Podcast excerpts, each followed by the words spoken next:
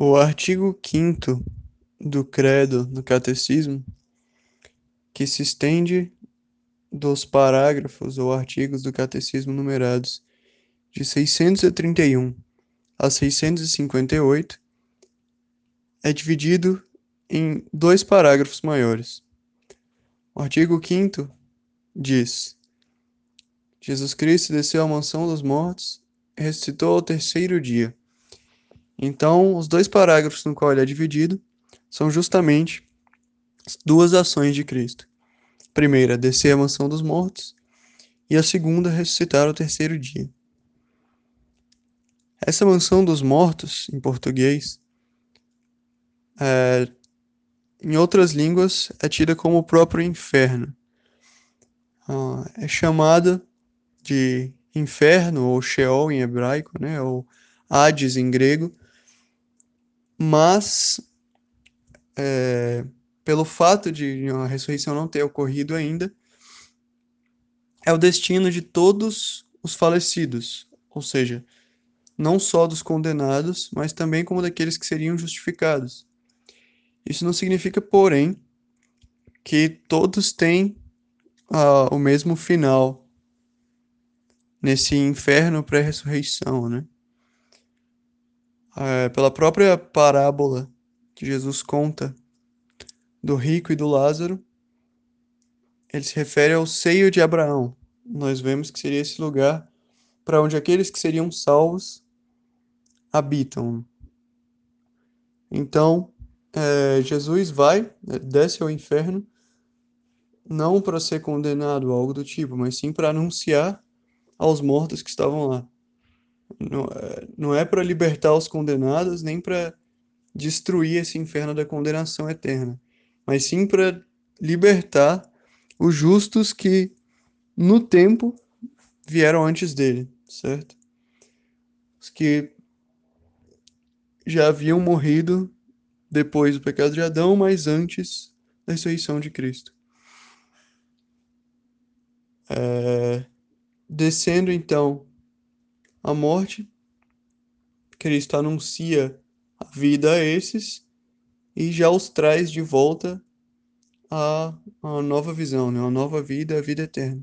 E se inicia assim uma nova fase da humanidade, por assim dizer, que é onde está aberta a salvação e a condenação eterna. Ah, continuando.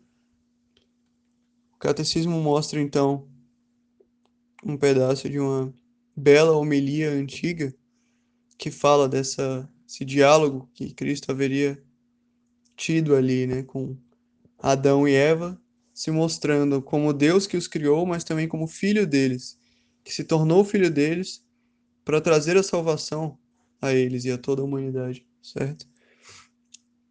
Então assim encerra esse primeiro parágrafo desse artigo 5 o segundo fala da ressurreição dos mortos, da ressurreição de Cristo, que é o aspecto central da nossa fé católica.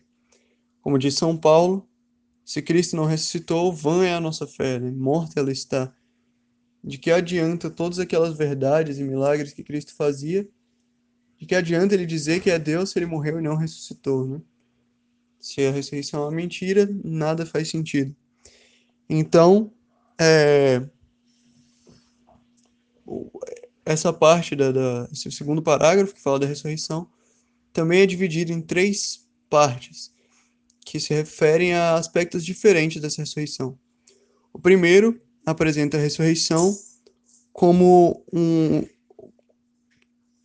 uma não uma dicotomia, mas é, como planificação de dois aspectos. A ressurreição não é um evento puramente histórico, porque tem significados místicos e transcendentes que apontam para realidades que nós devemos viver na nossa vida, mas também não é um evento puramente transcendente, que não aconteceu fisicamente e historicamente. E essas duas realidades se explicitam de formas diferentes. Então, o catecismo mostra é, o aspecto histórico da ressurreição como visível por meio da, tradição da igreja, que é mostrada já nas escrituras, nas aparições de Cristo, é, mulheres, a Pedro, aos apóstolos, no próprio túmulo vazio, né, que sozinho não demonstraria, não, não apontaria para a ressurreição, mas junto com os outros aspectos, é, aponta para essa realidade clara. É, os anjos que anunciam as mulheres, né, os lençóis vazios que os apóstolos encontram lá dentro. E por meio dessa aparição, dessas aparições históricas de Cristo para os apóstolos e para tantos outros, né, Paulo fala de que ele apareceu para centenas de pessoas depois. É, Cristo também mostra alguns aspectos dessa nova realidade, de seu corpo glorioso, né? Sua realidade ressuscitada. Ao mesmo tempo que o corpo dele é um corpo físico, que ele pede para ser tocado, né? Que come com os apóstolos, que ainda mostra é, algumas feridas e, e sequelas, se eu posso dizer assim, do corpo que foi crucificado e morto ele também é um corpo diferente daqueles que foram ressuscitados antes, como o de Lázaro e da filha de Jairo. É, esse corpo novo permite a Cristo se apresentar da maneira que ele quer, por exemplo, quando as mulheres, quando a Madalena confunde com um jardineiro, ou é, quando ele mesmo aparece, né? dentro do ambiente fechado onde os apóstolos estavam. Então já é uma realidade diferente, é um corpo divino já, né? Um homem celeste, assim dizemos.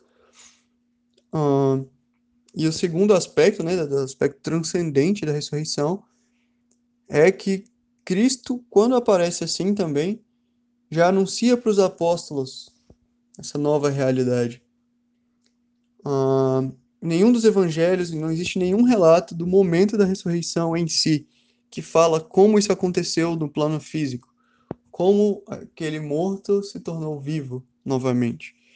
Então, sempre envolto no mistério, porque toda a mística né, está envolta em mistério, coisas que realmente fogem da nossa compreensão humana e que Deus escolheu não revelar a nós. A segunda parte desse segundo parágrafo, falando da ressurreição de Cristo, se refere à ressurreição como uma obra de toda a Trindade. Ou seja, não é algo que só a pessoa de Cristo faz, não é algo que só a pessoa de, do Pai faz, só a pessoa do Espírito. A igreja sempre entendeu, desde os padres da igreja, nos tempos antigos, dos próprios apóstolos, uma ressurreição, um trabalho trino. O Pai que dá vida, o Filho que ressuscita e o Espírito que une o corpo e a alma e o espírito de Cristo. Então, o corpo divino de Cristo, sem vida, recupera a sua vida. Todo um trabalho da Trindade que se faz aí. Como toda a obra da criação foi a Trindade, a obra da ressurreição e da redenção também se faz por toda a Trindade. E a terceira parte desse parágrafo, né, falando da ressurreição de Cristo, se refere ao sentido que essa ressurreição tem, não só do ponto de vista histórico, mas dos outros, e o alcance que essa ressurreição tem. Porque a ressurreição é a concretização da, da, do mistério da salvação, né? é a concretização de todo o plano salvífico de Deus. Então, por meio da ressurreição, se cumprem todas as promessas do Antigo Testamento, se cumprem todas as promessas que Cristo fez durante a sua vida. Também é demonstrada a divindade do próprio Cristo, porque nenhum outro momento da história, nem, nem futura depois disso, nem antes de Cristo, nem em todo o Antigo Testamento, nenhum outro tipo de registro histórico, não só entre os cristãos, fala disso, né? De alguém que ressuscitou sozinho, por conta própria, então Cristo é o próprio Deus. Fala, isso se refere também à justificação, porque a partir dali a humanidade pode de novo habitar e participar da vida na graça. Fala também da adoção filial. Cristo fala para os apóstolos, né, e de anunciar o evangelho aos meus irmãos, já nos tratando como irmãos dele. E também ressuscitaremos algum dia e somos adotados por Deus. E o último aspecto que apresenta é sobre a nossa ressurreição futura também, né? Anunciando a todos os que morreram a ressurreição de corpo e alma na vida eterna. Então, assim se encerra o artigo 5 do Creio no Catecismo da Igreja Católica.